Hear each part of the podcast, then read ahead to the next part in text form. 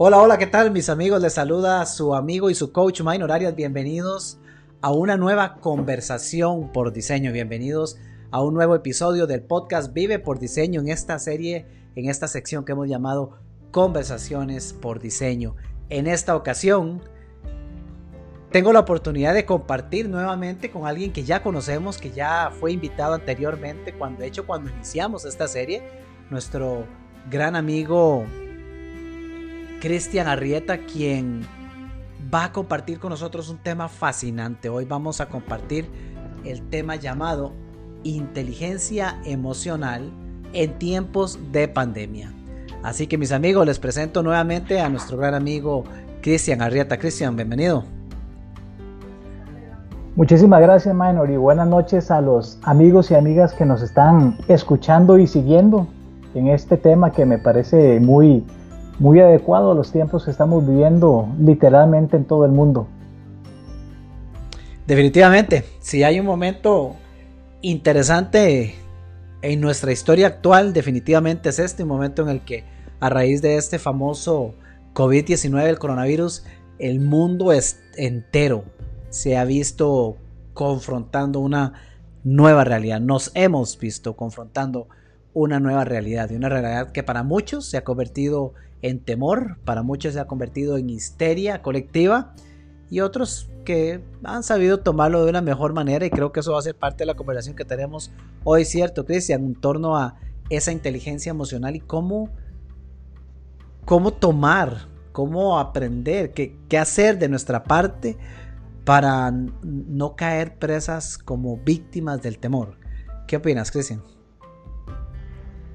Definitivamente es importante entenderse y entender la realidad en la que estamos. Esta situación del, coronavirus y todo lo que conlleva, y ahorita vamos a hacer un, poquito más de, de análisis e introspección, es una situación a la que ninguno de nosotros en nuestra generación probablemente se ha enfrentado a algo similar y definitivamente hay características actuales que son muy diferentes de otras situaciones donde la humanidad ha enfrentado algo que se le pueda parecer o asemejar. Entonces, definitivamente yo creo que sí es, es muy válido el análisis, entenderse. En esta comunidad de Vive por Diseño, uno de los pilares fundamentales es el autoconocimiento y elevar la conciencia. Yo creo que parte de elevar la conciencia es precisamente eso, propiciar estos espacios para que todos nos entendamos un poquito y entendamos ¿Qué es eso que racionalmente lo entendemos de una forma, pero me sigue generando a mí sentimientos, reacciones, emociones, no siempre tan lógicas, sino siempre tan racionales como yo quisiera? Entonces eso es precisamente lo que queremos esta noche, propiciar ese espacio y desde ya invito a todos los amigos y amigas que nos están siguiendo a través del Facebook Live a que nos compartan sus inquietudes, sus preguntas, sus comentarios, porque no también esto parte de, propiciar estos espacios es de hacer una catarsis grupal en general. Yo creo que nadie escapa a una situación de esta envergadura y es importante que entre todos también pues logramos poner de una forma sincera y, genuina todas esas preocupaciones que podamos tener por lo presente y por lo futuro. Así es, Cristian. Y de hecho, ya que lo, mencionabas, aprovechar para enviarle un, un saludo y un abrazo virtual de estos que, ahora sí se pueden, los virtuales sí se vale. A, todos los amigos que nos acompañan. Por aquí tenemos a Patricia Aguirre, saludos Patri. Eh, tenemos a Manuel, eh, Jenny, nos acompaña también Mariel, Luis Soto, Saludos a Sergio Barquero que nos manda un saludo. Dice saludos Minor y saludos para mi amigo y compañero Cristian. Bendiciones. Heiner, mi estimado Heiner, también por acá presente. Los invito amigos a que me compartan sus comentarios. Si ustedes me escriben el comentario puedo verlo por acá. Sé que tenemos más personas conectadas. De hecho tenemos una importante audiencia, lo cual nos pone en evidencia que el tema que tenemos, el tema que tenemos para hoy definitivamente es de interés público. Y cómo no, Quiero, quiero comentarles, antes de entrar en, detalle con Cristian, también tenemos por aquí a Marisela Torres, saludos, Ivonne también, Ivonne Mora, que precisamente eh, Cristian, que es parte del equipo de Vive por Diseño, es parte del equipo de trabajo de todo este esfuerzo que hacemos en conjunto. Estamos, estamos comprometidos y yo he estado conversando con el equipo completo para traerles a ustedes, amigos, temas de este tipo, temas relevantes y que nos ayuden, especialmente en un tiempo como este, a aprovechar nuestro tiempo, saber invertirlo en contenidos que nos edifiquen, que construyan, que nos ayuden a ver las cosas de una forma diferente, que nos ayuden a construir una vida por diseño. Por esa razón, vamos, estamos trabajando en pro de incrementar la cantidad de grabaciones, de transmisiones en vivo para eh, acompañarles y para que ustedes pues nos acompañen y nos ayuden a llevar este mensaje a más personas. Así que esa es parte de la razón por la cual hoy traemos un tema tan importante como este. Y sí, Cristian, lo decías muy bien, estamos eh, estamos en un momento donde quizá muchos, quizá no, de hecho muchos de nosotros no hemos, yo tengo 44 años, yo sé que no parece, pero tengo 44 años.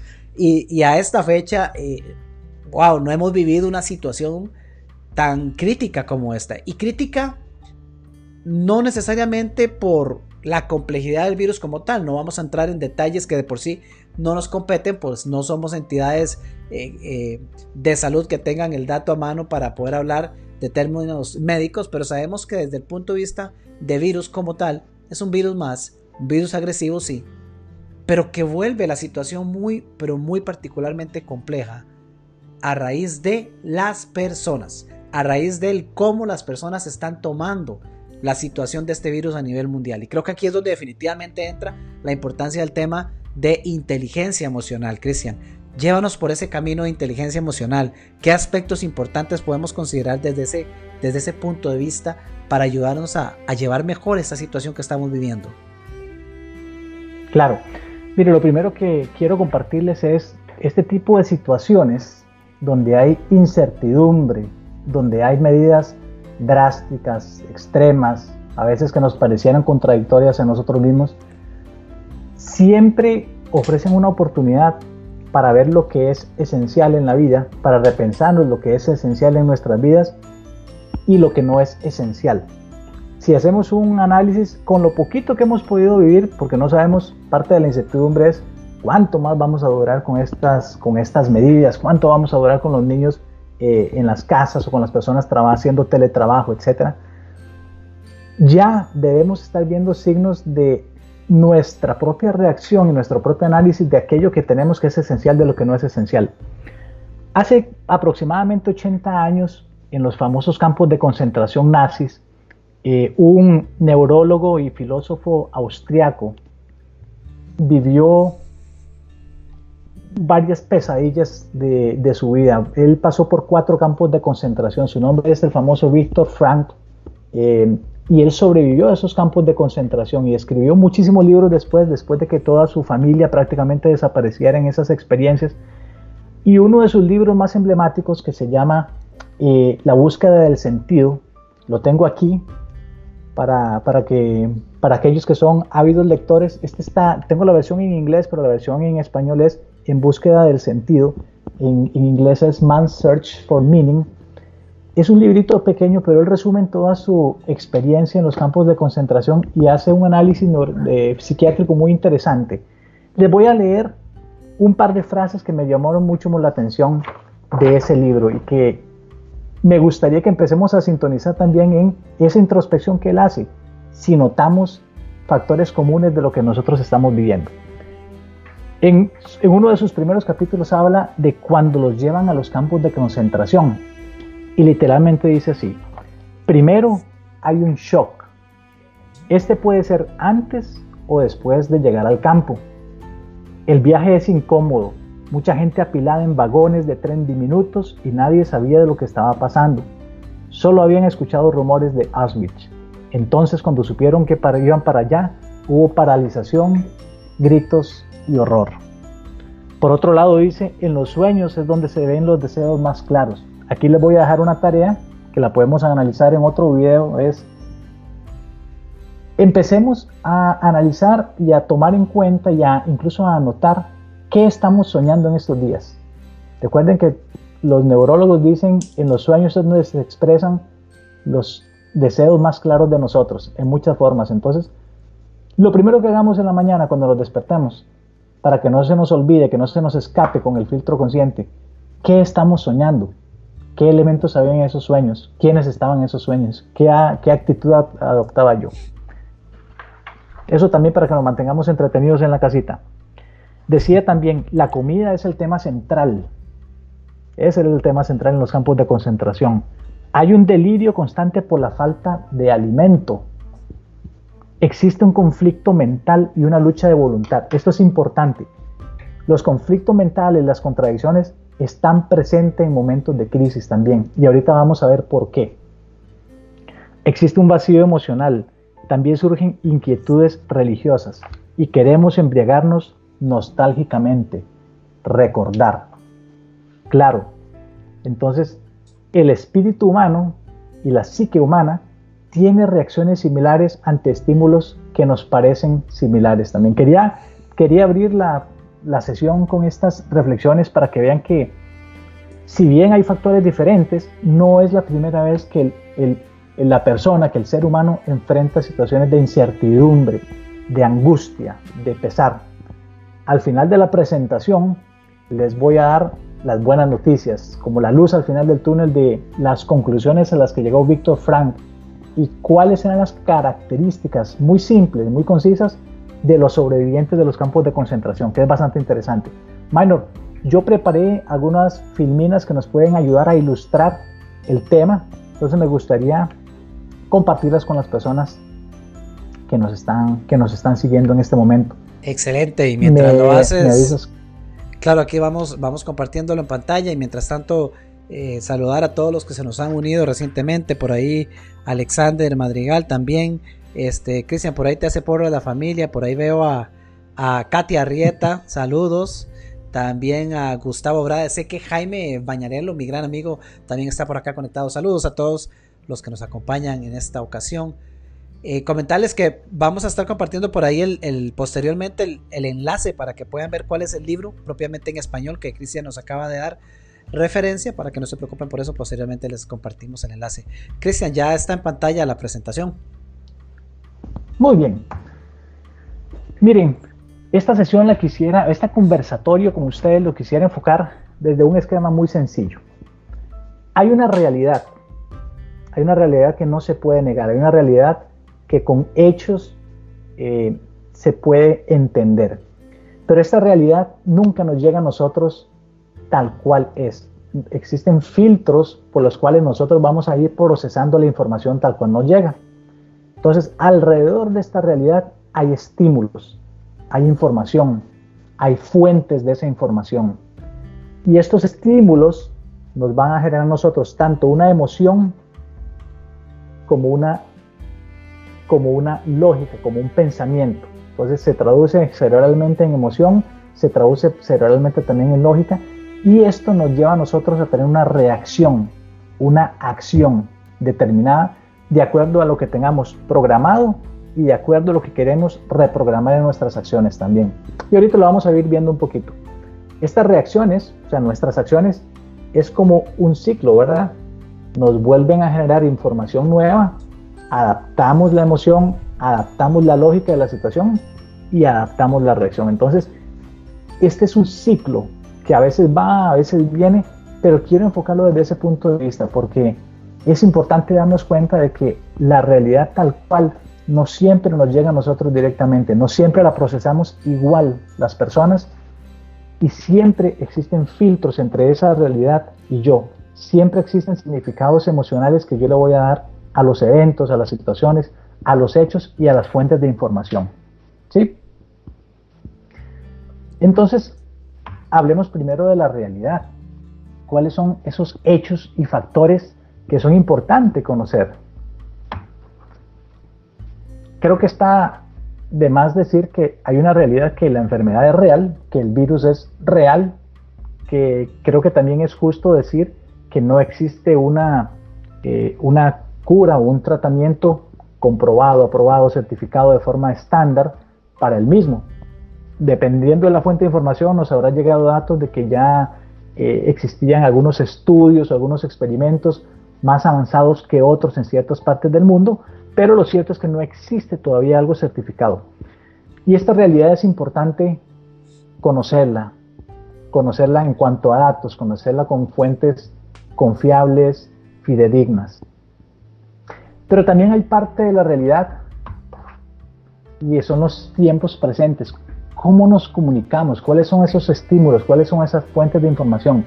Y yo creo que nadie podrá negar que estos son los tiempos donde más conectados tecnológicamente estamos alrededor del mundo. Lo que sucedió en China lo supimos en cuestión de horas, fue cuestión de que alguien lo, pusiera en una red social o lo pusiera en, en un anuncio, etc. Es importante darse cuenta de cómo está viajando la información el día de hoy versus hace 80 años, cuando Víctor Frank vivió en los campos de concentración y ni siquiera los nazis se daban cuenta de lo que había, de los horrores que había y no. Hoy en día estamos eh, a un clic literalmente de conocer lo que sucede en el mundo. Y esto es muy importante porque tiene doble filo. Tiene una parte muy positiva en cuanto a prevención y proactividad de una epidemia como esta, pero también puede generar y desembocar una reacción colectiva indeseable. Cristian, y que te interrumpo ahí para, ya que mencionas, porque me parece muy interesante el detalle que nos compartes en efecto para tiempos de Víctor Franklin, si lo comparamos con el día de hoy, claro que la, evolución tecnológica que hemos tenido juega muy a favor, pero un dato adicional que me parece interesante compartir, qué impresionante cuánto está girando el tema de del el acceso a información hoy día, y se, los, y se los demuestro con este dato. Hoy a la mano tenemos, como nos decía Cristian, toda la información casi que al momento desde que acontece el caso número uno y qué tan rápido esta información fluye, lo cual, como Cristian ya nos va a desarrollar, es, puede ser positivo y no tan positivo dependiendo de, de quién estamos recibiendo la información. Pero vean este detalle, en el año 2015, estamos hablando solo de 5 años, en el año 2015 surgió el brote de ébola en África. En el 2015 esta información fue compartida, bueno, aparte de que ya hay cualquier cantidad de información documentada acerca de este caso, pues sucedió hace cinco años, pero la tomé particularmente de un TEDx que eh, realizó Bill Gates, el famoso filántropo y dueño de Microsoft, en el año 2017, un TEDx que se ha hecho viral también en estos días a raíz de lo que estamos viviendo. Y en este compartía que en el 2015 surge el tema del ébola. Y es interesante escuchar la historia de cómo cuando esta crisis en ese entonces surge, la primera información formal que, brindaba detalles acerca de este virus fue transmitida en papel. Hace cinco años fue transmitida en papel. Y entonces, para cuando esta información llega y se comienza a desarrollar aún más los estudios y demás, el virus ya había comenzado a evolucionar. Ahora, no voy, a, no voy a ahondar más en ese detalle, porque ahorita les quiero compartir un dato adicional un poco más adelante, pero quería utilizarlo como referencia. Hoy, cinco años después, tenemos un margen de información sumamente importante a nuestro alcance.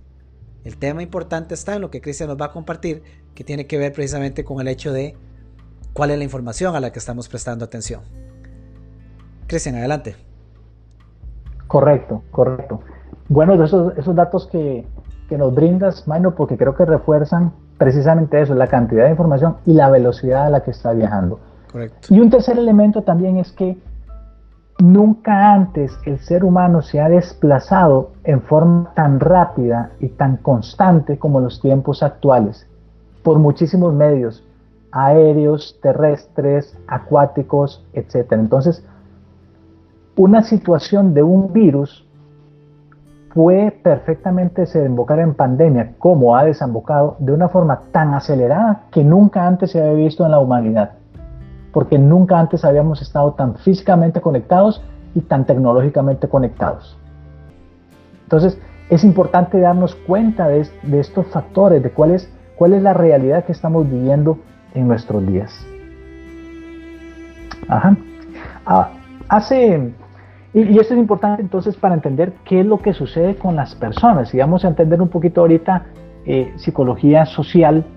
El, siglo pasado, Abraham Maslow fue un, el, padre de un, un movimiento de, psicología social cuando empezaba la era eh, de la revolución industrial, etcétera, él hizo un análisis de cuáles son las necesidades del ser humano, qué es lo que nos mueve a nosotros. Eh, Minor, perdón, ¿estás, ¿estás de vuelta con la presentación? Sí, correcto, estamos en la presentación. Estamos viendo la pirámide de Maslow. Ya estás viendo, ok, perfecto.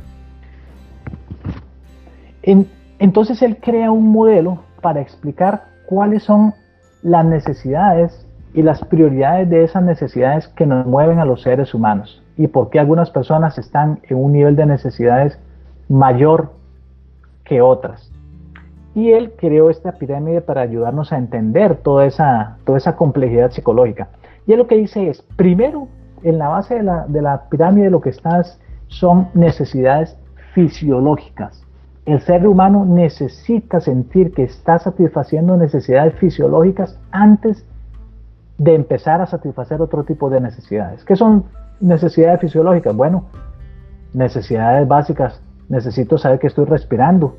Necesito tener alimento. Necesito tener descanso, techo, sexo, homeostasis. O sea, ¿qué es aquello que me va a dar a mí seguridad física, seguridad fisiológica inicialmente? Una vez que el ser humano logra estabilizarse en ese sentido, entonces va a buscar ya cierta seguridad y es una seguridad tanto en el plano físico como el plano laboral, como el plano moral. Una seguridad que ofrezca su familia, una seguridad en cuanto a salud, etc. Una vez que tiene resueltas esas necesidades, entonces ya dice, bueno, ya estoy, estoy seguro en el plano individual, ahora tengo una necesidad de afiliación, necesito pertenecer a un grupo, necesito saberme parte de un colectivo. Entonces, busco amistades, busco afectos. Eh, la parte sexual ya no, ya no es únicamente física, sino ya busco más una intimidad psicológica. Pero obviamente yo no puedo pensar en tener amistades si tengo hambre, ¿verdad? No puedo, no puedo pensar en tener una intimidad psicológica con una persona si no tengo un techo, si, si esas necesidades básicas. Y así va por una necesidad de reconocimiento y entonces ya, ya entra más un punto de, de vista de reputación, de credibilidad, de ego. Y el punto máximo de la pirámide, que de hecho dice Abraham Maslow que es el único tipo de necesidades que no se, satisfacen eh, a cabalidad, sino que es una perpetuación constante y una perpetuación agradable, que ya es cómo me realizo yo como persona. Cubiertas mis necesidades básicas en las otras partes de la pirámide, necesito ya explotar toda esa creatividad, esos talentos que yo tengo y realizarme como persona. Independientemente del momento donde, nosotros estemos individualmente o donde estemos como sociedad o incluso como organización, una pandemia como la que estamos viviendo nos tira automáticamente a sentir que estamos en peligro fisiológico a la base de la pirámide, a la base de la pirámide. Y ahorita lo vamos a ver con la biología de una emoción. Cuando me tiro, cuando me dispara, un nivel de riesgo que me, que me dice que me puede llevar a tener necesidades fisiológicas, mi reacción va a ser una reacción muy básica, también una reacción muy emocional inicialmente. Entonces, ¿cómo se, ¿cómo se procesa esto en el cerebro? Voy a enseñarles una filmina que es un modelo de cómo funciona el cerebro, cuál es la biología de una emoción. Aquí vamos a quitarle la parte romántica de las emociones y los sentimientos y vamos a entender cómo es que se procesa esto en el cerebro. Obviamente lo que están viendo aquí es un esquema muy simplificado de, de ciertas partes del cerebro que es importante entenderlas para entender cómo es que funcionamos y reaccionamos. Hay en términos generales tres partes del cerebro que entran en juego en una emoción una reacción emocional. En la base más eh, primitiva está lo que se llama el cerebro reptiliano. Esta fue la primera parte del cerebro que se formó, la, primera parte del cerebro humano que se formó. Obviamente, por ser la parte más arcaica, únicamente tiene bases de datos muy simples, muy sencillas y su labor es instinto de supervivencia.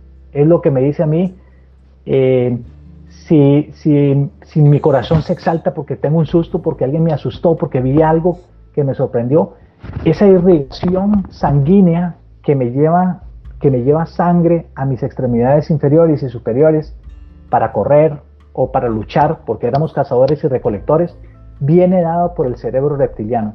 Es una reacción muy básica, pero tiene un propósito muy fundamental que es la supervivencia humana. Millones de años después, en la evolución humana, se crea otra parte de nuestro cerebro que es lo que se llama hoy como el cerebro límbico. Y este cerebro límbico tiene una característica fundamental y es el aprendizaje.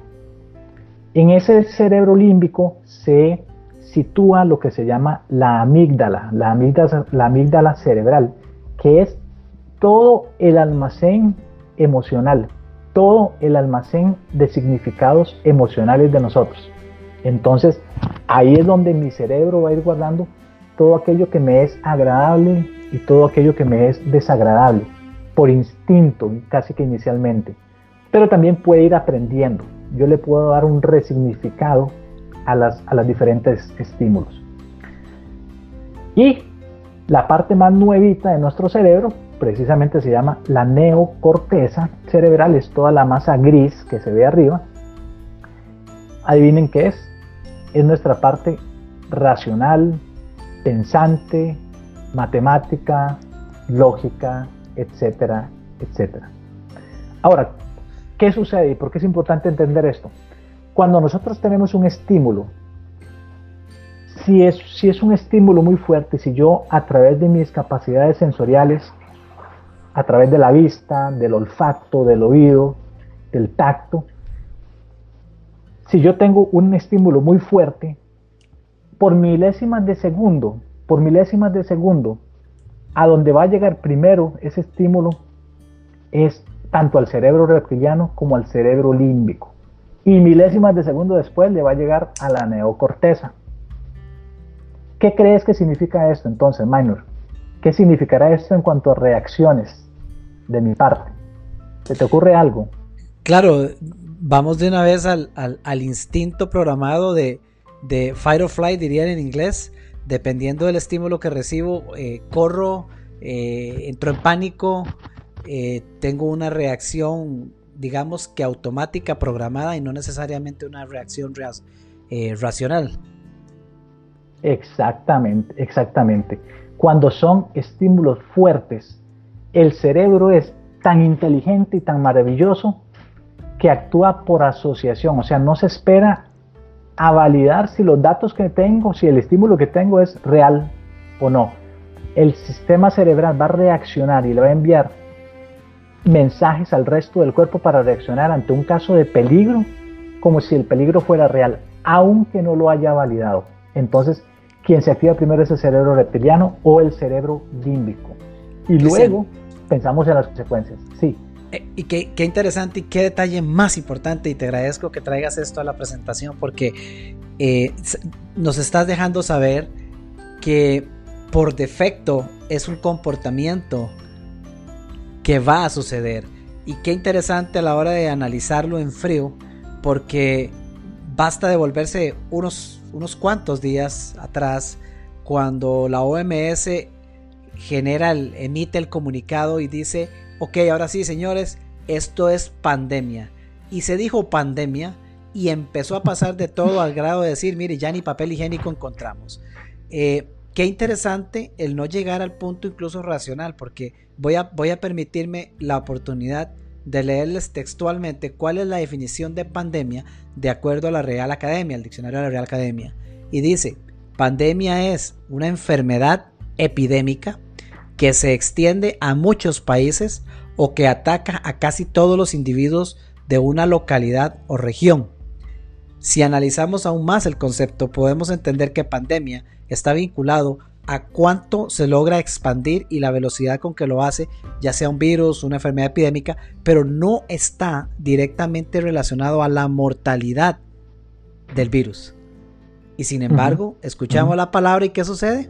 Como nos acabas de comentar, directo al cerebro reptiliano límbico, inmediatamente una reacción como, como en aquellos tiempos cualquiera, o como en estos tiempos, cualquiera podría sentir si de repente siente que detrás tiene un tigre. Ahí usted no tiene tiempo de pensar en nada y que lo que tiene la reacción inmediata programada de corra por su vida, ¿cierto? Es correcto, completamente. Y aquí es también donde se, donde se explican sentimientos y reacciones contradictorias. Por ejemplo, una contradicción ahora que, podemos vivir con las restricciones a las cuales estamos siendo sometidos, me parece de forma muy válida, es salud versus libertad, ¿verdad? Tal vez, tal vez yo no había pensado ir a la playa en los próximos seis meses, pero ya ahora que me coartan esa libertad, según mi cerebro reptiliano, entonces me, puedo sentir aprisionado en mi propia casa, aunque no tuviera ningún plan de ir a la playa. Entonces ya puedo empezar a hacer un plan para ir a la playa o buscar la forma de ir. Y por eso que vemos que aunque se haya dicho en muchos de nuestros países, quédense en la casita, yo creo que nadie se va a morir, ¿verdad? Literalmente, si nos quedamos en la casita 15 días. Yo creo que, que lo podemos sobrevivir como sociedad. Y aún vemos las autopistas llenas de gente con, con trajes de, de playa, pero yo creo que es parte de es parte de esa contradicción que estamos sintiendo, ¿verdad? Pues claro, es la prioridad de salud, ah, pero también me están tocando mi libertad. Entonces, esa contradicción genera eso. Eh, salir corriendo hacia la playa tiene un significado más profundo aún. Cuando yo les comentaba de que éramos cazadores y recolectores y el cerebro reptiliano nos envía a nosotros mensajes sanguíneos para preparar las piernas para correr por si el dinosaurio era muy grande también sentimos esa, esa sensación de liberación cuando, cuando me enrumbo hacia una playa. Y, y, lo mejor es que yo me fabrico muchísimas explicaciones y algunas sonarán bastante válidas, con mucho sentido, pero realmente lo que estoy tratando de hacer es ponerle una explicación a una reacción que primeramente y primariamente es completamente emocional. Y tocabas también un, un tema minor, interesante e importante, el famoso tema del papel higiénico. Esta, esta sesión no podemos dejar de hablar del famoso papel higiénico, porque yo he estado investigando al respecto. Hay varias explicaciones posibles que dan los psicólogos y hay un par que me han, que me han parecido muy válidas, muy lógicas. La primera dice, como tenemos este, esta, esta alarma de que hay un peligro fisiológico, sobre todo si tengo familia y yo necesito proveerle seguridad a mi familia, el papel higiénico, cuando son esos rollotes grandes, se ve muy grande, se ve que estoy llenando, entonces me da una sensación de que estoy haciendo lo correcto, de que estoy proveyendo de seguridad a mi familia. Mm. Porque lo mismo podría ser con jabones, ¿verdad? Pero todavía no se, no se había escuchado como, como una escasez de pastas de dientes o de cepillos de dientes o de ropa. No, es, es el papel higiénico, ¿verdad? Si bien hay una correlación directa entre los usos del papel higiénico y una pandemia por virus, pero ahí estamos comprando. Y la otra explicación es, y esta es un poquito más mercadológica, el ver un estante vacío, un anaquel vacío para muchos de nosotros que ya los hemos visto en nuestros supermercados, eh, nos activa la alarma de un, de un potencial peligro. Como el papel higiénico normalmente cuando viene en bultos grandes deja un espacio mucho más grande que una simple pasta de dientes, por ejemplo, entonces el efecto visual lo que me dice es hay peligro, hay peligro, necesito buscar ese producto que ya se acabó porque hay un peligro y ese producto me va a servir a mí para minimizar el peligro. Ahí están un par de potenciales explicaciones porque la verdad es que las personas que compraron el papel higiénico tal vez no lo podrían explicar mejor, pero, pero, eso me parece que tiene mucha validez. Definitivamente, Cristian, qué interesante. Este, quiero rescatar. Eh, bueno, de hecho, voy a comentarte por acá un mensaje que nos comparte Jaime, Jaime, Jaime Bañarello, y nos dice: Les comento, a mí lo que más me ha afectado es tener que limitar el contacto físico, pues parte de mi identidad es disfrutar de saludar y abrazar a las personas que estimo claro que me puedo sentir identificado con esto, Jaime. Eh, es, uno de esos efectos que se generan, y, más cuando estamos acostumbrados. Creo que aquí hay dos elementos. Uno, En el caso que menciona Jaime, eh, porque parte de nuestra identidad latina, y bueno, Costa Rica es un país que también se caracteriza por mucho por eso, el saludo con un abrazo, mínimo el apretón de manos, pero esa, ese contacto físico está ahí y de repente la instrucción es, deténgalo, haga el saludo japonés, haga el estilo Wakanda, eh, invéntese alguno nuevo, pero cero contacto.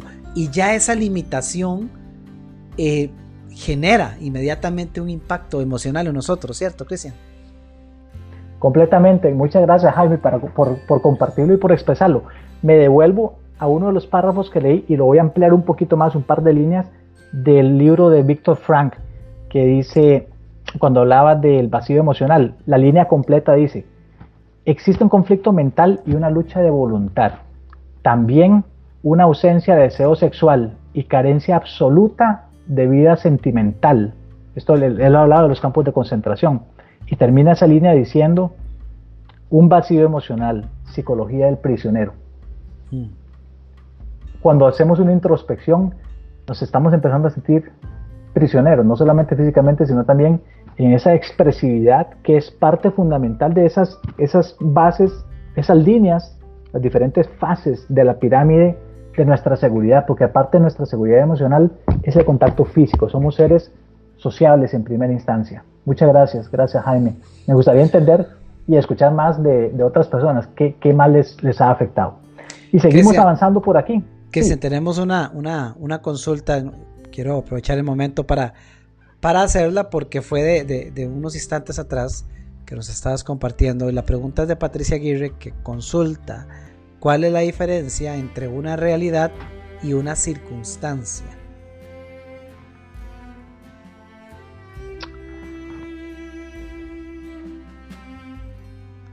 Muy válida, muy válida. Me, gustaría pensarlo un poco más, Patricia, la verdad. En la parte semántica, uno podría pensar que es bastante intercambiable. Yo, como lo estoy enfocando aquí, la realidad es el hecho palpable, el hecho tangible, lo que no se puede cuestionar. ¿verdad? Entonces uno pensaría que bueno, la realidad es incuestionable para todos. Podría pensar que la circunstancia es esa realidad entendida, entendida en mis factores, en, mis, factores circunstanciales. Esa podría ser una, una aproximación, pero pero la verdad es que me gustaría pensarlo un poquito más después porque no, no, no la había, no la había visto venir, sinceramente. E, está bien. Bueno, no sé si te, ocurre alguna. Sí, no, no, me, parece, es, es, una, es una consulta interesante porque recuerdo el contexto cuando la pregunta surge, estamos conversando acerca del contexto de cómo una realidad termina siendo apreciada eh, de forma diferente por varias personas. Eh, yo mismo procesé en el momento y, lo que vino a mi mente es lo, que todos nosotros llamamos una realidad eh, es totalmente dependiente de la perspectiva desde, donde cada uno de nosotros la aprecia. Ejemplo, acabo de leer un artículo, justo antes de esta, de esta grabación, estaba leyendo un artículo en donde el autor comentaba acerca de esta eh, pandemia y decía que dentro de todo hemos tenido suerte y que hay muchas cosas positivas. Y una de las razones que daba eh, era que afortunadamente el, el, mayor impacto, y, voy a aclarar porque yo sé que esto va a sonar extraño, pero afortunadamente el mayor impacto está en la población eh, de adultos mayores. Y no entendiendo que aquí no entra un juicio valor, no porque tenga mayor valor la vida de una persona o menor valor la vida de una persona adulto mayor versus cualquier otra población. No por eso, sino porque el contexto como el autor lo pintaba era porque afortunadamente gracias a eso tenemos la posibilidad de que la mayoría de la población activa profesionalmente puede seguir su rutina, puede seguir sus labores con las medidas de precaución del caso, pero eso ayuda a que el dinamismo del mundo no se detenga del todo puesto que la mayoría de la población que puede verse seriamente afectada tiende a ser una población que ya está retirada desde el, punto de vista operativo. Pero una misma realidad, decía el autor, claro que, que puede representar mucho para otros, porque para alguien que ya perdió a un ser querido, para alguien que ya tuvo que sufrir o que está sufriendo el hecho de ni siquiera tener contacto de un familiar que esté hospitalizado, peor aún si ya falleció, para esa persona la pandemia es el peor desastre que podría haber sucedido en su vida. Aunque en la perspectiva de otros no sea tan crítico. Entonces, un mismo elemento presente para todos, de repente dependiendo la óptica de la circunstancia de cada uno de nosotros, se percibe totalmente diferente. Tal vez eso puedo aportarlo y no sé si el todo ayude a responder la consulta de Patricia, pero sí quería aportarlo porque es interesante cómo nuestra óptica, la perspectiva desde donde nosotros vemos y más aún, más allá de eso, los pensamientos, el significado que nosotros le damos a cada situación que está aconteciendo, marca una diferencia total de una persona a otra. Sí, completamente de acuerdo. Eh, y en, autoconocimiento también, para nada más para cerrar esa, esa ese pensamiento. En autoconocimiento se dice que no vemos la vida, no vemos las cosas como son, vemos las cosas como nosotros somos. Correcto. Esa, esa reflexión la dejo ahí también. Eh, y al final, de nuevo, vamos a retomar con este último pensamiento de Víctor Frankl, que los tengo para, la última, para los últimos cinco minutos. Vamos a retomar mucho de eso que estás diciendo, Maino, también, de, de cuál es mi circunstancia y cómo reacciono ante, ante ella. Cristian, y no es que no quiera, no es que no quiera dejarte avanzar, pero ahora Gustavo Romero, porque esto ya se puso bonito, Gustavo Romero eh, nos hace la siguiente consulta. Saludos, Gustavo, por cierto. Eh, Gustavo consulta, Cristian, entonces, ¿qué está asustando a la gente? ¿El exceso de información, una realidad o un pánico infundido y por qué no hasta direccionado? ¿Vos qué opinas? Muy bien, Gustavo, creo que eso es una excelente pregunta que me da para introducir esta filmina que viene aquí. Porque precisamente yo creo que la selección del estímulo, o sea, aquello que yo voy a permitir que me llegue a mí a través de mis, de mis, de mis eh, percepciones sensoriales, a partir de mis sentidos, juega un punto fundamental por lo que decíamos al principio, porque todos procesamos la información desde un punto de vista diferente, la, procesamos diferente. La misma realidad la podemos procesar diferente por mis circunstancias personales, por el manejo que yo tengo de información, por las fuentes de información, y ahorita lo vamos a hablar un poquito también, em, o incluso por experiencias personales anteriores. Entonces, de, de hecho, qué bueno. De hecho, Cristian, sumándole a eso precisamente para ver cómo la perspectiva de cada uno eh, suma o, cambia la forma de ver las cosas, eh, Roy Rodríguez nos comparte. Eh, muy bueno, dice, algunos sentimos el golpe a nivel económico. Por ejemplo, artistas y trabajadores independientes, al dejar de percibir los ingresos, entra fuertemente la preocupación por la situación, lo cual siento que incrementa el desnivel de fuerza emocional. Aparte de buscar nuevas estrategias de utilizar el tiempo de una manera productiva, ¿qué consejos nos da Cristian para mantener el positivismo? Muy bien, muy bien. Voy ahí, voy ahí, Roy, porque tengo un par de sugerencias muy concretas que yo creo que nos pueden ayudar y yo mismo estoy tratando de ponerlas, eh, de ponerlas en práctica y son sugerencias de aquello que nosotros controlamos, ¿verdad? En esto hay que tener muy claro entonces cuál es cuál es ese rango de acción, ese radio de acción que yo tengo de lo que yo controlo y de lo que no controlo. Lo que yo no controlo normalmente es la realidad. Lo que yo no controlo normalmente es cómo otras personas puedan reaccionar. Pero yo creo que sí hay dos, hay dos puntos importantes que pueden entrar dentro de mi rango de control y yo necesito apoderarme de ese control para poder minimizar los disparadores de confusión y de, y de angustia. Número uno, para mí es muy importante la fuente de información. ¿Cuáles son las fuentes de información que yo estoy consultando? Hay fuentes formales, serias, que me dan a mí qué? Que me dan a mí la base de la realidad. Lo mejor que yo puedo obtener ahorita es una, una información fehaciente, verídica y de la mano de las personas que son expertas en esto. Ahora es que yo no me canso de decirlo. ¿Por qué en una situación de pandemia queremos hacerle caso a quién? Al WhatsApp, al amigo, al compa que se le ocurrió dar su veredicto sobre lo que es el coronavirus. Hay autoridades que ya son expertas que están lidiando con esto, pero entonces, ¿cuál es, cuál es la información que yo estoy dejando que, que entre en mí? ¿Cuál es la información que yo proceso mejor? ¿Cuál es el lenguaje que yo entiendo mejor para comprender toda la situación?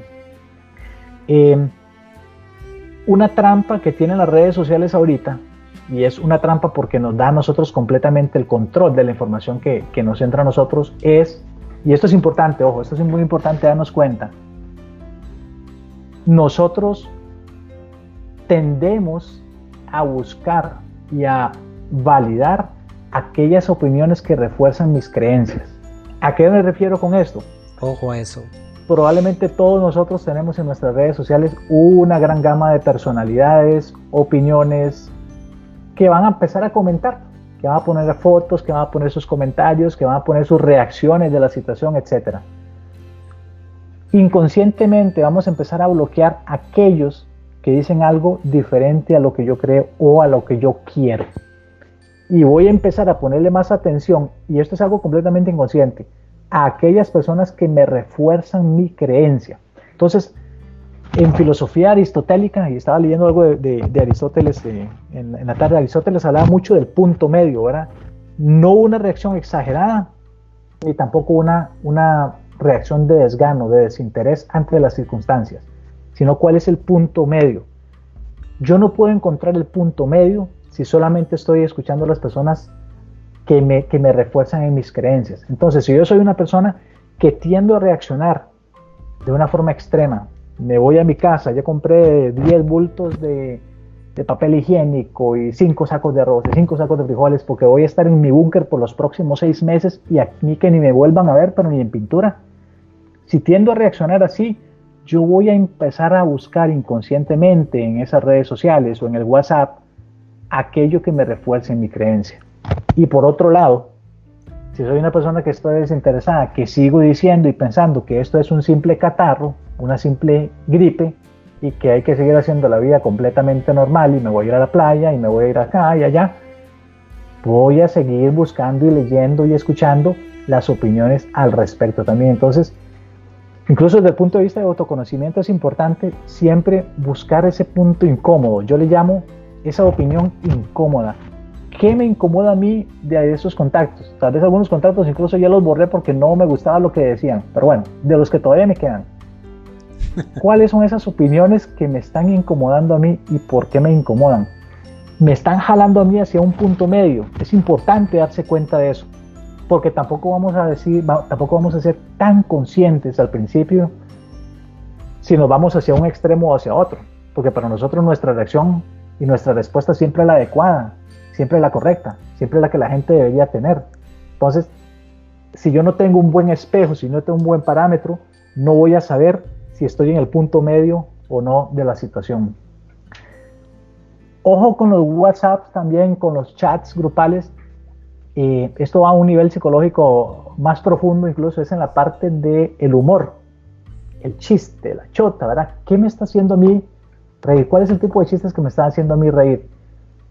Porque en el humor, como dicen, entre broma y broma, la verdad se asoma. En el humor normalmente se reflejan nuestras creencias más profundas, que no nos damos cuenta.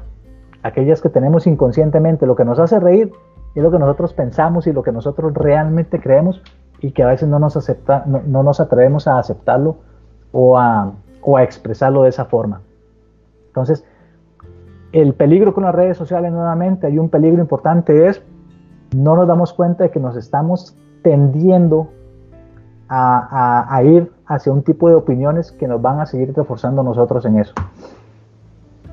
Y obviamente las personas con las cuales nos relacionamos, el tono de esas personas, el, tono de alarma o el tono de su voz, etcétera, nos pueden decir mucho de cómo lo estamos viviendo nosotros. Entonces, yo creo que eh, respondiéndole a Roy, para mí algo que está mucho dentro de nuestro rango de acción, pero normalmente no lo ejercemos, es decido cuál es la fuente de información que va a entrar hacia mí y decido qué cantidad de información quiero. Ya estamos llegando a un punto Y que no sabemos ni siquiera si esto está empezando o está a punto de terminar. nadie lo puede decir cuántos días más vamos a seguir con esta situación. Pero ya se oyen a personas que están hartas de la inundación de información por todo lado del tema, ¿verdad? Porque llega un punto donde ya sabemos lo que es útil, sabemos lo que es necesario. Para mí un parámetro importante es cuando ya yo tengo información que me da pasos concretos a seguir cuando yo ya puedo accionar la información que tengo, porque lo que pasa es que a veces nos llenamos demasiado la cabeza con información, pero si no es accionable, voy a seguir sintiendo ansiedad. Mi, sentimiento interno va a ser de angustia, porque entre más, entre más sé y menos hago, más angustiado me voy a sentir. Pero si ya yo sé cuáles son las medidas de higiene, y si ya yo sé cuáles son los lugares donde debo estar y donde no debo estar, si ya yo sé cuáles son las dos o tres precauciones que debo tomar todos los días, para mí eso debería ser el parámetro por decir, ok, ya, ya he recibido una cantidad de información adecuada. Y de ahí para allá, el valor que me va a agregar la información adicional no va a ser tanta. ¿verdad? Tal vez saber si murieron más o menos personas en, el otro lado del mundo no me va a hacer más eh, no me van a ser más útiles las sugerencias de lavarme la mano todos los días o de untarme eh, alcohol en gel. Sí, Minor, ¿querías comentar algo al respecto? Cristian, eh, bueno, tenemos por aquí un par de comentarios que ya los voy a, ya los voy a leer, pero sí quiero sumarle a eso, eh, comentarles amigos que en una de las publicaciones que hicimos en nuestro grupo de Vive por Diseño, ayer o antier, si no me equivoco, y podemos refrescarlo después de esta transmisión, está un enlace en español que está conectado con la OMS, que es la Organización Mundial de la Salud. Esa es una de las fuentes confiables a las que podemos acudir. Pero Cristian nos decía algo que es totalmente certero, eh, casi que podríamos decir sentido común, pero lamentablemente dicen por ahí que es el menos común de los sentidos. Es importante que nosotros comencemos a tomar control de nosotros mismos. Si de algo tenemos control es de nosotros. Si de algo tenemos control es de las acciones que tomamos. Y eso incluye a cuánta y a cuál información le estamos prestando atención. Ya está más que claro China, el primer, el primer pueblo de China afectado desde el 31 de diciembre del año pasado y que recién declaró que el último paciente ya fue tratado y liberado. Tomó dos meses y medio para llegar a ese punto y en el transcurso de estos dos meses y medio y, el momento en el que se ha dado la pandemia y se ha comenzado a proliferar en el mundo, las instrucciones básicas no han cambiado. Es claro, es evidente y no porque lo dice Minor, no lo dice Cristian, no, lo dice la OMS y lo dice las entidades de salud de cada país. Si, si la solicitud es que es en casa, es eso, y luego todas las prácticas de lavarse las manos que se han dado. Amigos, más allá de eso, no va a haber mayor información. Se está trabajando en una vacuna, eso lo indican por ahí la OMS. Vean noticias de la OMS, véanla una vez cada tanto en el día, pero inviertan su tiempo en algo que les sea productivo. Hoy día va, si algo va a sobrar es tiempo en casa. Ahora que toca estar en casa y quienes tienen teletrabajo, si, si algo va a quedar es tiempo disponible, porque ya no hay que desplazarse, ya no hay que ir a presas. Utilicemos sabiamente ese tiempo. Un día estos vi una publicación de Nostradamus que no hacía falta y ya sacaron eh, la certeza, no hay una crisis que salga que Nostradamus no haya predecido, pues ya salió, salió también un video de, de no sé, un monje o no sé quién en la, en la coronación del, o en, el nombramiento del Papa que salió hablando de, de, de una crisis que venía, pues también ya lo sacaron. No, es demasiado, tenemos mucha información a la mano y eso lo que está haciendo es bloqueando nuestra mente, de ahí nuestra capacidad de raciocinio y nos está llevando a actuar por defecto de acuerdo a lo que las masas hacen. Y aquí entra un tema que vamos a desarrollar muy pronto, se los, se los adelanto, el tema de cómo, cómo tomar control nosotros mismos de nuestra propia mente y no dejarnos llevar por la influencia de tantos, saber ser selectivos. Pero eso es absolutamente importante. De lo contrario, Dos semanas se pueden convertir en un infierno, pero no por estar en casa, sino por dejarnos bombardear de tanta información que no es valiosa. Cristian, te comento un par de, mensajes. Por aquí nos dice eh, Leda Garino, dice la incertidumbre es lo que está afectando a la población. Hago una pausa, por cierto, para mencionar que eh, acá en el grupo de Vive por Diseño recientemente hice un video que precisamente habla acerca del tema de la incertidumbre, la referencia al pasado, al futuro y cómo esto no nos ayuda. Entonces los invito de paso a buscar ese video. Eh, dice también el no saber si llegará a afectarme a mí o a mi familia, que llegue a enfermar a mis padres como adultos mayores, la cantidad de noticias falsas que nos llegan eh, con tan solo un clic, el escuchar a los abuelos decir que ellos no recuerdan una pandemia con estas dimensiones. Claro, ese tipo de información, eh, por supuesto que genera incertidumbre, temor y como Cristian nos explicó, esa reacción inmediata, esa información hacia dónde se va. Cristian, sistema límbico, ¿cierto? Límbico y cerebro reptiliano. Sí, un, gran saludo a doña Lea de Garino, este, gran experta en manejo de recursos humanos y que sabe lidiar muy bien con, situaciones eh, de colectivos. Definitivamente la incertidumbre juega un papel fundamental en esto. Cuando veíamos la filmina precisamente del cerebro reptiliano, la incertidumbre de no saber realmente si hay un tratamiento o no, es como es el equivalente de, todavía estar corriendo en, en, la jungla y escuchar los pasos del dinosaurio. Yo no sé si el dinosaurio me va a agarrar o si ya se quedó o si es muy grande o si voy a poder con él. El dinosaurio está ahí. El día, y se van a acordar de mí, yo creo que el día que ya escuchemos que existe una cura, aunque no se haya aplicado a nadie, aunque no se haya producido todavía en las cantidades necesarias, pero el solo saber que ya existe una cura para eso es saber que ya se puede matar al dinosaurio y eso nos va a disminuir los niveles de estrés.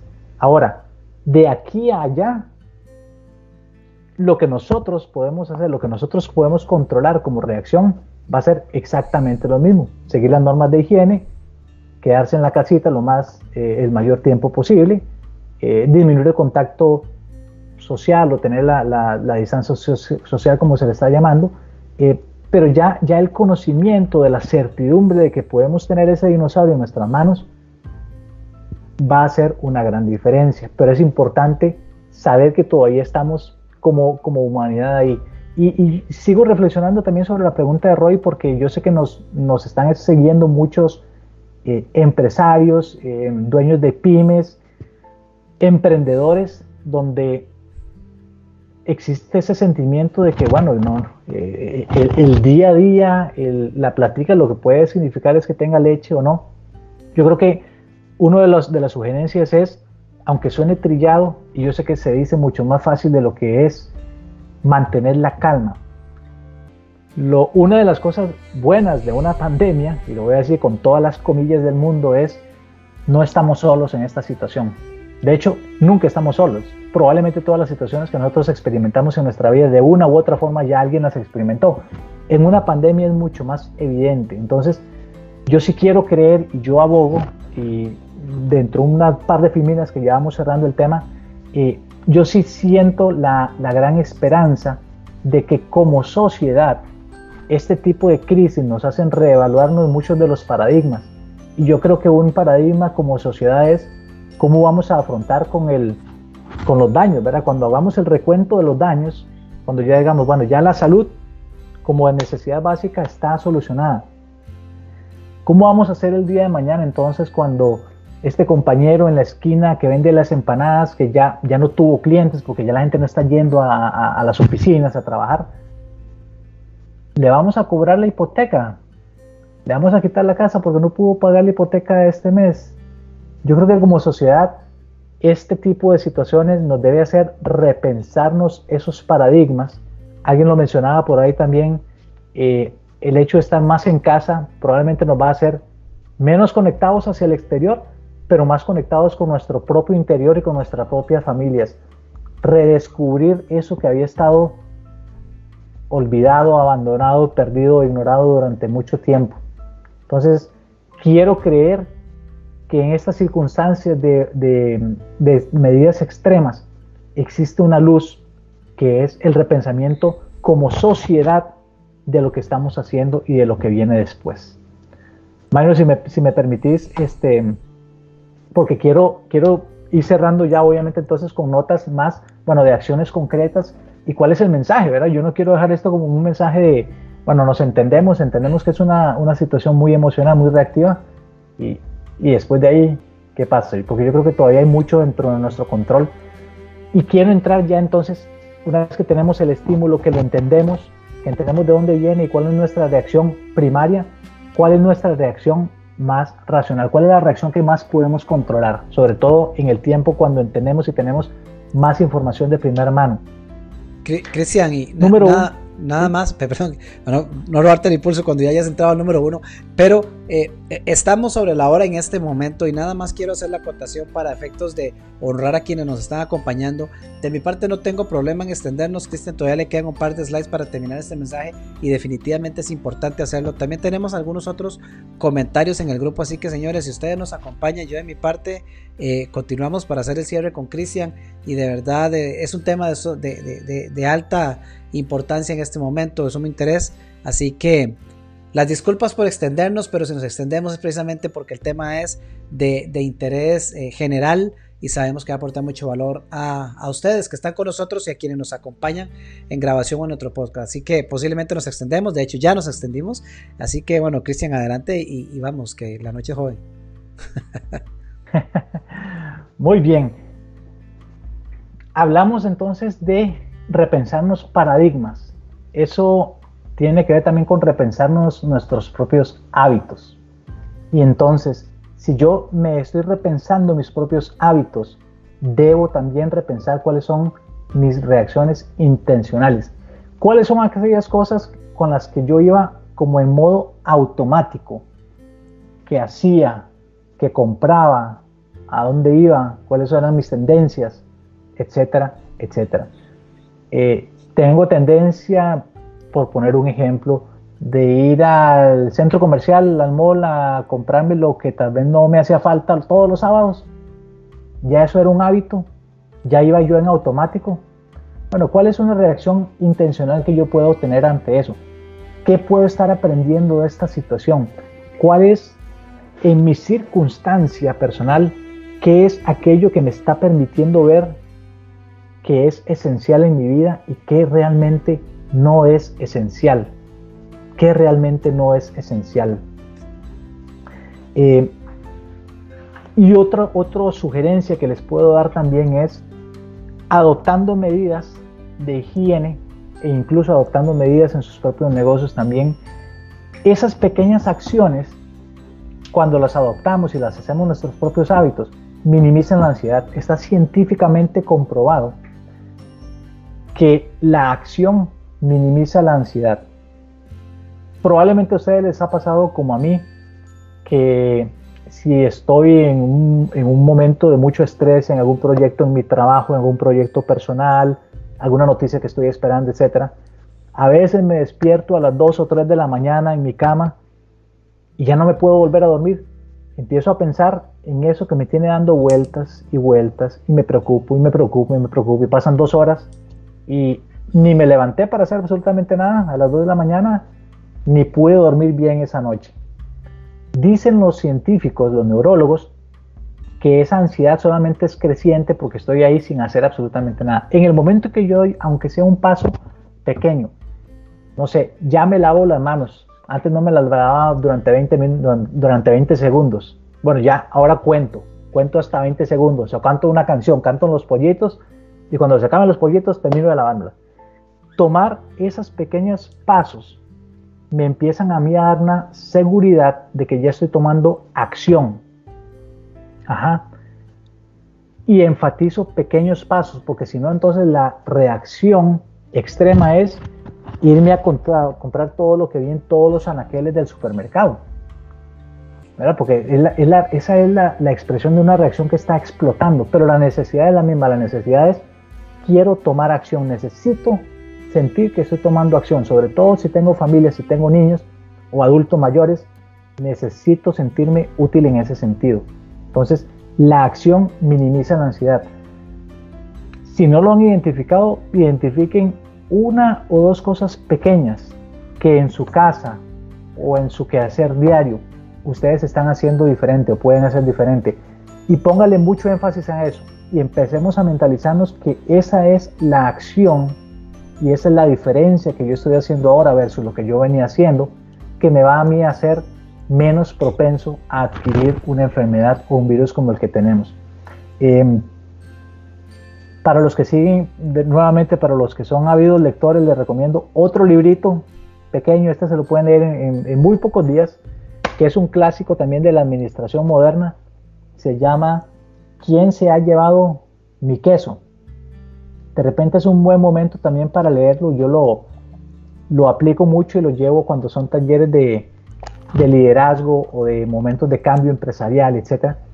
¿Quién se ha llevado mi queso? Es la historia de algunos ratoncitos que de un pronto a otro se quedan sin el queso diario. Y hay algunos ratones que empiezan a lamentarse y se siguen lamentando y se siguen lamentando y no tomaron ninguna acción, se siguen lamentando preguntándose quién se llevó su quesito, porque ya el queso no está ahí donde yo han ido a buscarlo todos los días. Pero hay ratones que no se quedan preguntándose eso.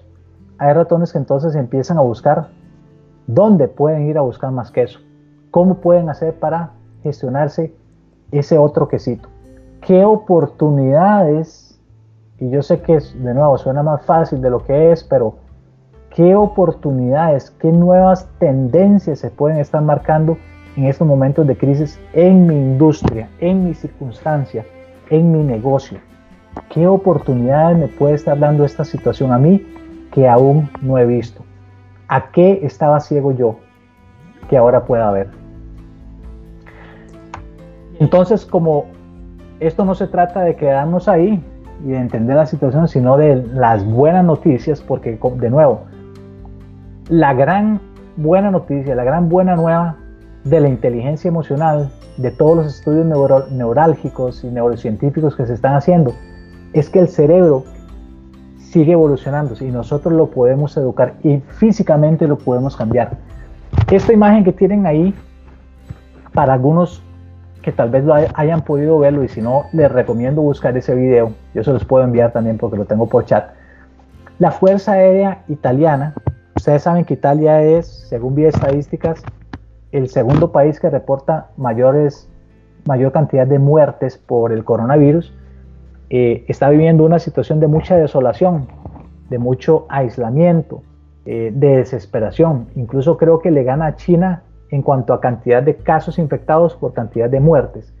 Entonces es una situación alarmante y, están sintiendo muchísima desesperación. La Fuerza Aérea Italiana hizo una demostración hace pocos días y esto fue una foto de eso, donde estaban surcando los aires y dejaban una, estela con los colores de la bandera italiana. Y de fondo, en ese lugar que era como un puerto, se escucha a Pavarotti, un ícono italiano, cantando una parte del Nessun Dorma. Nessun Dorma es una de las famosísimas óperas italianas, es un ícono y hay una parte del Nessun Dorma donde Pavarotti le está cantando y en italiano dice venceremos. Una parte de las buenas noticias que tiene la inteligencia emocional y que tiene toda la parte neurocientífica es hay científicos que afirman que las buenas, que las emociones positivas se transmiten mucho más rápido que las emociones negativas.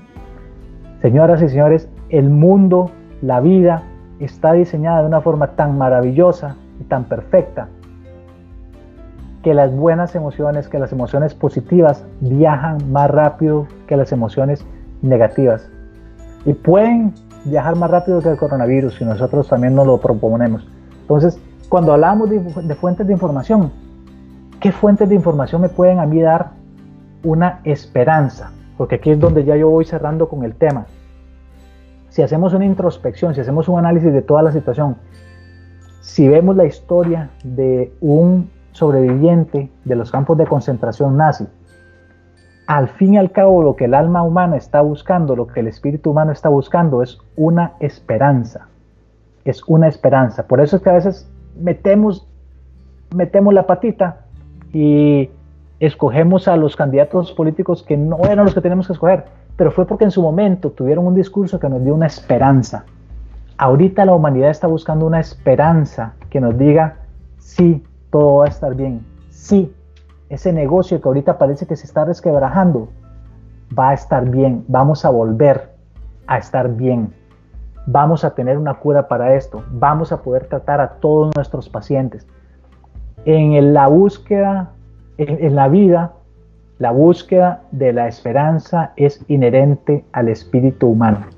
Y entonces, lo que Víctor Frank dedujo y la conclusión a la que llegó después de todas las torturas y las cosas inimaginables que vivió en cuatro campos de concentración es que hay tres aspectos de los sobrevivientes de campos de concentración que se pueden resumir en esta frase. Él decía, quien tiene algo por qué vivir es capaz de soportar como cualquier, perdón, es capaz de soportar cualquier como, o sea, cualquier situación. Y él identificó tres cosas que decía, número uno, él vio que los prisioneros que sobrevivían no eran necesariamente los más fuertes desde el punto de vista físico. Habían prisioneros más fuertes que él y se quebraban muy, muy fácilmente y morían bastante rápido. Pero él identificó que las personas, número uno, que tenían un alto y profundo sentido del propósito en su vida, porque tenían un proyecto personal, porque tenían hijos, porque tenían una mujer embarazada, porque tenían algo que les diera un propósito en su vida, eran más propensos a sobrevivir las torturas.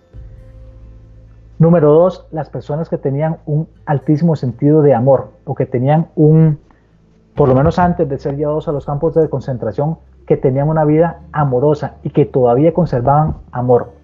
Las personas que tenían amor en los campos de concentración eran más propensas a sobrevivir que las personas que ya se estaban llenando de rencor y de odio.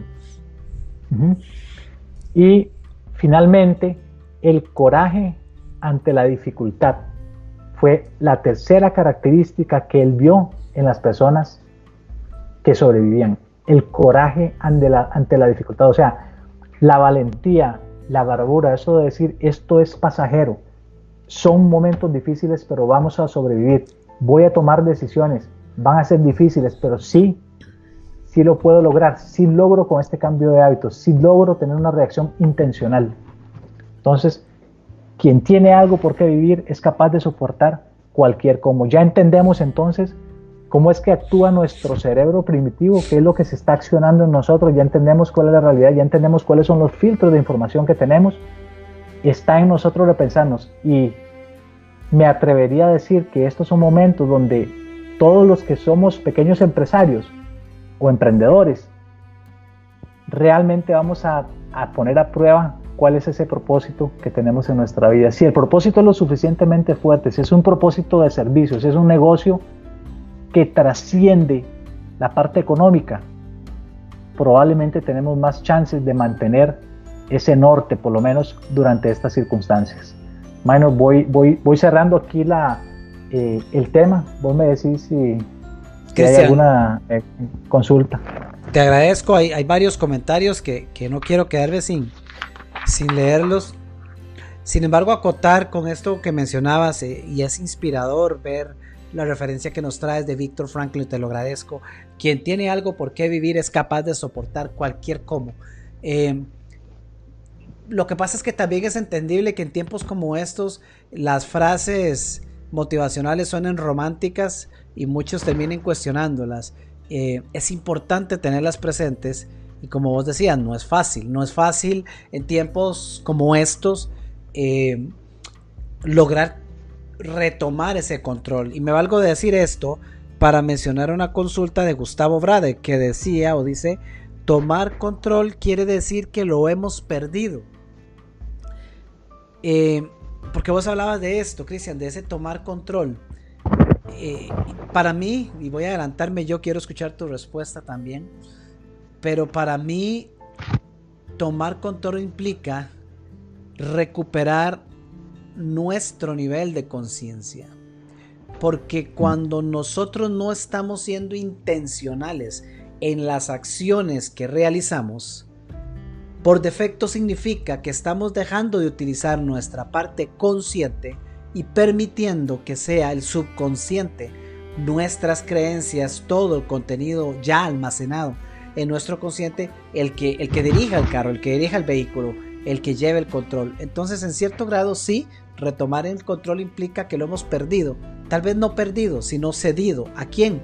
A ese actuar por automático, con el peligro de que mucho de ese actuar por automático está totalmente vinculado a, esa, a ese sector, el límbico y... ¿Cuál era el otro? Se me escapó, Cristian. El reptiliano. El reptiliano y el límbico, que perfectamente pueden acatar cualquier, tomar cualquier impulso de información recibido como una amenaza. De ahí que eh, la importancia de ser nosotros conscientes. Y lo refuerzo porque eh, veo por acá y aprovecho para saludar también, Cristian, a Alexandre Madrigal, que, nos, nos saluda y, comenta tema muy preocupante e interesante. Muchas gracias, dice Alexander. Eh, saludos, Alex. Yo diría, yo insisto en pensar, y esto es minor hablando, que lo preocupante del tema que estamos viviendo, que lo preocupante de esta situación que está aconteciendo, somos nosotros. Creo que lo más preocupante a mi criterio es la forma como estamos tomando las cosas. Eh, en algunos casos con cautela, en algunos casos con conciencia, pero de acuerdo a cómo se ve en los medios, pareciera ser que la mayoría de los casos con un actuar irracional, y eso yo lo atribuyo y me acuerdo de mi, de mi querido mentor eh, Napoleón Hill al hecho de que invertimos muy poco tiempo en pensar. Este, yo creo que si dedicáramos más tiempo a pensar racionalmente eh, eh, a qué estamos expuestos en este momento, podríamos darnos cuenta de que sí es importante, de que sin las medidas adecuadas, las cuales requieren conciencia, sí podría ser un caos absoluto, pero que no es el coco, que no es tan, pero tan, pero tan monstruoso, no es tan fatídico, como de hecho muchos medios quieren hacerlo ver, eh, sin restarle la importancia del caso. Pero ahí está el tema de cuánto lo evaluamos nosotros.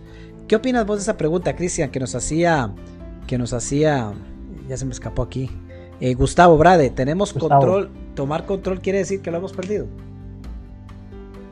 Sí, es una pregunta muy interesante, Gustavo. Muchísimas gracias. Yo estaba pensando similar a vos, Minor, también. en algunas situaciones puede que la sensación sea de pérdida de control, ¿sí? cuando, estamos, cuando estamos reaccionando de una forma muy impulsiva, cuando estamos con una agitación fuerte de angustia, etc.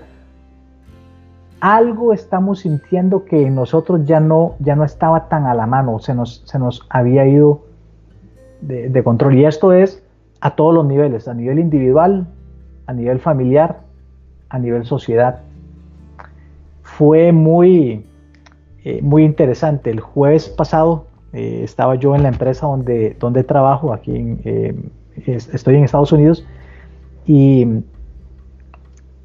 enviaron un comunicado en la mañana, todavía estábamos en la oficina, todavía no nos habían pedido trabajar desde la casa, estábamos en la oficina y se envía un comunicado a toda la población laboral eh, indicándonos que a partir del viernes lo mejor sería que nos quedáramos haciendo teletrabajo, aquí en su casita, sin necesidad de ir a la oficina, etc. Y la gente lo tomó relativamente normal. es algo en lo que mucha gente ya hace dos o tres días por semana, entonces no era algo desconocido. La bomba, la gran noticia que llegó y que literalmente deprimió a más de uno, por lo visto, fue cuando en la tarde el gobernador del estado dijo que se cerraban los centros educativos.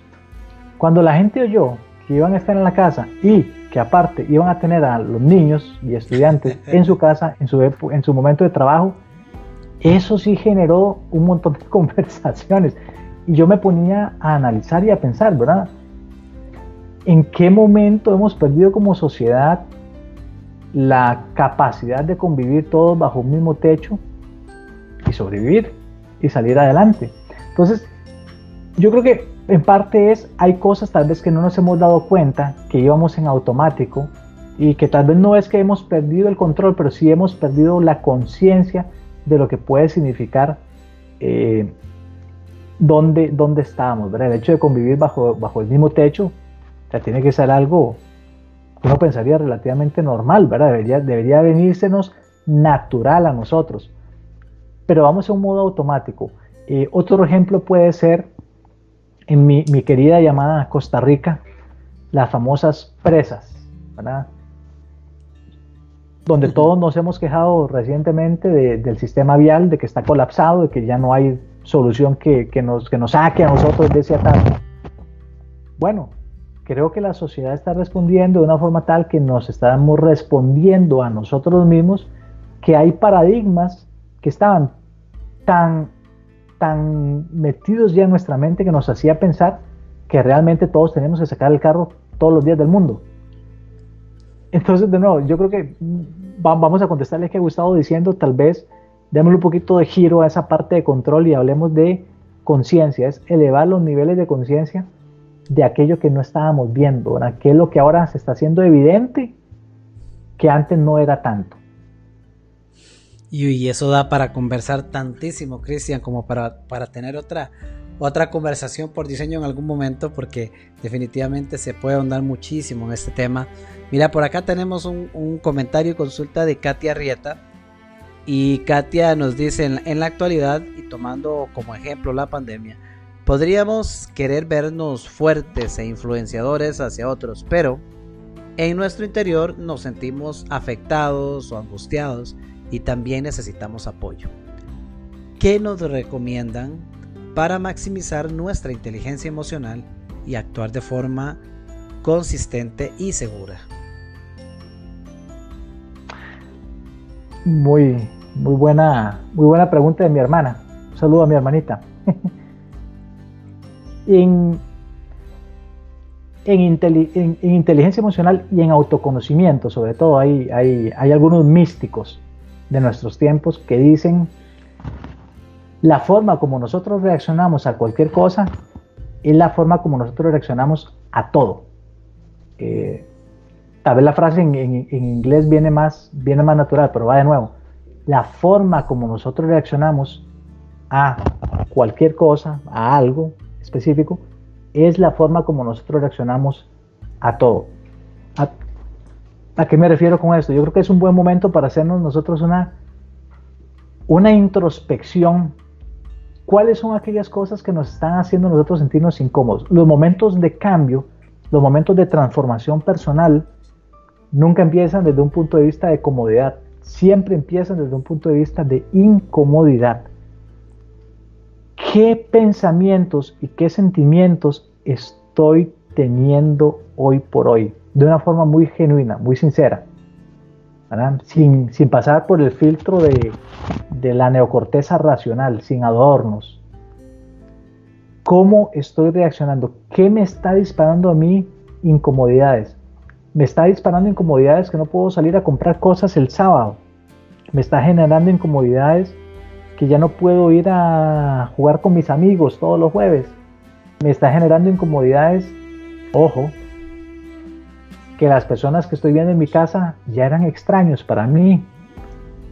Yo mismo soy un extraño. ¿Ah? Entonces, estos momentos son muy ricos para hacer una introspección. De nuevo, les repito la tarea pongámosle atención a lo que estamos soñando. Eh, los místicos eh, hablan mucho de, los sueños, ¿verdad? Y, para los que somos creyentes, en, muchas partes de la Biblia también se dan varias claves de cómo los sueños son una representación muy sin filtros de nuestros deseos y temores más crueles que estamos viendo hoy en el día. Pongámosle atención a nuestros sueños no vamos a comentar eso, no, vamos a abarcar eso en esta, en esta sesión, pero en otra sesión podemos hablar de dos o tres cositas que los sueños nos pueden nosotros decir de por dónde va la cosa interiormente, porque de nuevo, aquellas cosas a las que estamos reaccionando ahorita que tal vez nos parecen muy simples, muy sencillas, muy de vida cotidiana, porque esto ya llegó a afectarnos a afectarnos en nuestra vida cotidiana, puede tener una enseñanza mucho mayor si nosotros nos permitimos hacer esa introspección.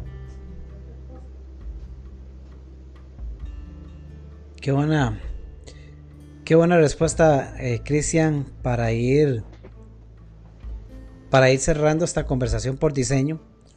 Eh, y me quedé pensando porque tengo una frase que la tenía aquí anotada, es una frase que utilizo mucho con mis clientes y, que la tengo acá precisamente para no omitir y olvidar compartirla.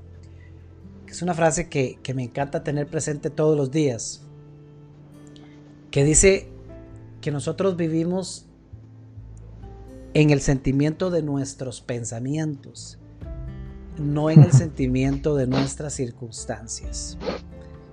Es una frase muy profunda que de hecho da para toda una sesión completa. Pero si algo rescato, muchas cosas rescato de lo que Cristian nos has compartido, eh, es la importancia de, si no es una práctica en nosotros, comenzar a dedicar un tiempo para la introspección. Y esto no es nada más y nada menos que dedicar un tiempo para pensar. La tarea de Cristian que dicen nuestros sueños. Levantarse y tomar un diario y anotarlos de una vez para después no permitir que se nos, que se nos borren y se nos mezclen con pensamientos nuevos.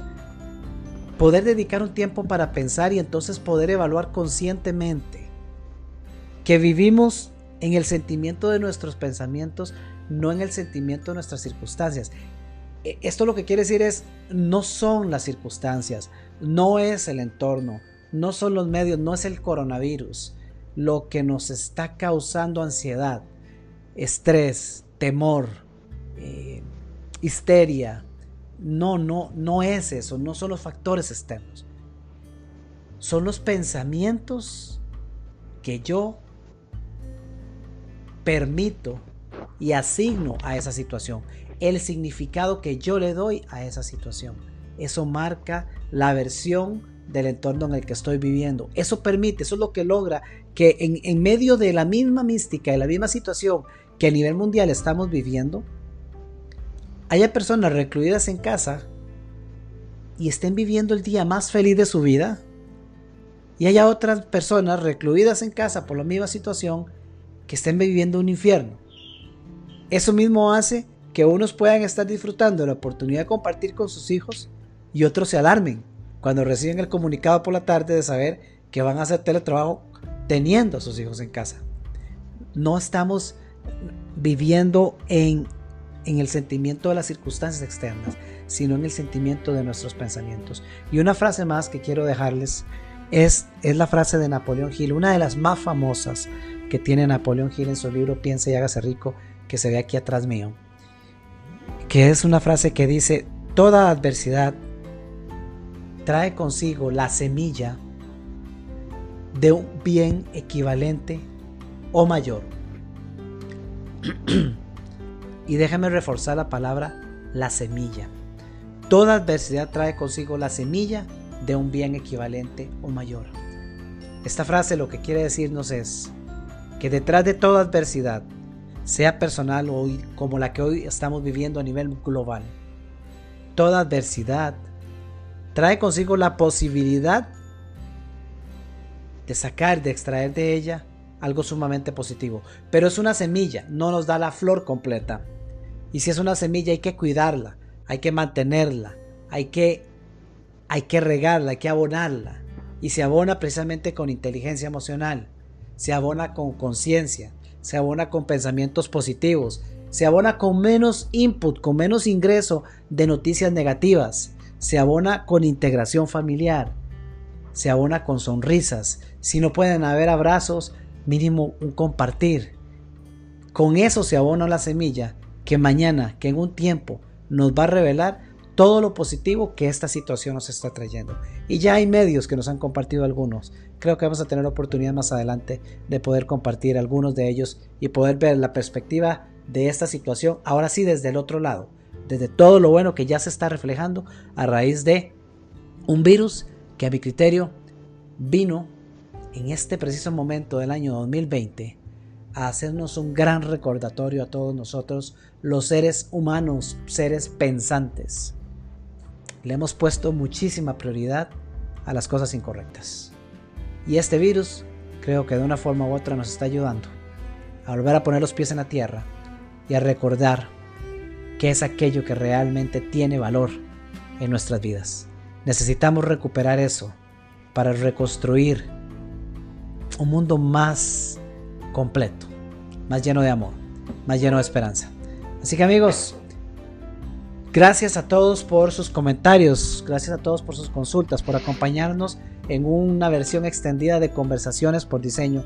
Y gracias a mi querido amigo desde eh, Cristian allá desde Estados Unidos quien ha, ha, decidido pues compartir su valioso tiempo también con nosotros para brindarle a todos ustedes, esta comunidad Vive por Diseño, una forma diferente de ver las cosas, una forma diferente de abrazar esta situación que la vida nos pone hoy enfrente. Cristian, unas últimas palabras para despedirte. Gracias, sí, quisiera cerrar eh, diciéndoles, recordándoles algo que es importantísimo. Si nos vemos en el futuro dentro de cinco años, dentro de diez años, estoy segurísimo de que ninguno de nosotros va a recortar las estadísticas frías del famoso coronavirus. Vamos a tener que ser como Minor ahora que tuvo que entrar a Google para ver las estadísticas del ébola. Nadie va a recordar eso. Lo que va a recordar la gente, lo que vamos a recordar ustedes y yo, y las personas que están a nuestro alrededor, familia, hijos, amistades, compañeros, es la huella emocional que estemos dejando por la forma como reaccionamos nosotros a la situación. Eso se los garantizo sin ningún lugar a dudas. Va de nuevo. Lo que va a recordar la gente es la huella emocional que estemos dejando en estos momentos. Entonces, ojo que lo que estamos pasando es pasajero. Lo que estamos pasando es pasajero. Venceremos como sociedad. No ha habido ninguna situación que no hayamos como humanidad sido capaces de relevarla, de superarla. Pero la huella emocional es, está dentro de cada uno de nosotros también y tenemos que pensarlo más hacia allá. Aunque eso signifique que tal vez por un par de días no vamos a ir al cine o no vamos a comer bistec, pero con arroz y frijoles nos podemos mantener muy bien y es parte de conocernos. Muchísimas gracias, gracias Mano por el espacio también. Eh, con muchísimo gusto puedo dar seguimiento si alguien más tiene otras consultas o comentarios por, por aparte y después de esta sesión, porque es un tema que me apasiona y yo creo que entre más informados estemos todos entre más nos acuerpemos como comunidad, más vamos a vivir una vida por diseño. Buenas noches. Muchísimas gracias Cristian, gracias a todos los que nos han acompañado, a quienes nos están viendo o escuchando en diferido a través de nuestro podcast Vive por Diseño en las diferentes plataformas o bien en nuestro canal en YouTube. Gracias también por estar con nosotros. La invitación para todos ustedes para que por favor compartan esta información. Si la estamos eh, trayendo a ustedes amigos es precisamente para sembrar esa semilla de esperanza que pueda ojalá esparcirse a mayor velocidad de la que se ha esparcido el mismo virus que nos ha traído acá. Entonces amigos, compartamos. Hay mucha gente que necesita escuchar un mensaje diferente, que necesita poder empezar a ver las cosas de una forma diferente. Gracias por ser miembros de Vive por Diseño y estén atentos porque muy pronto venimos con más contenido, con más eh, conversaciones por diseño para ahondar en diferentes temas que nos puedan ayudar a ver estos temas, esta situación de vida hoy día de una forma totalmente distinta. Que la pasen muy bien amigos, les saluda a su amigo y su coach, Minor Arias.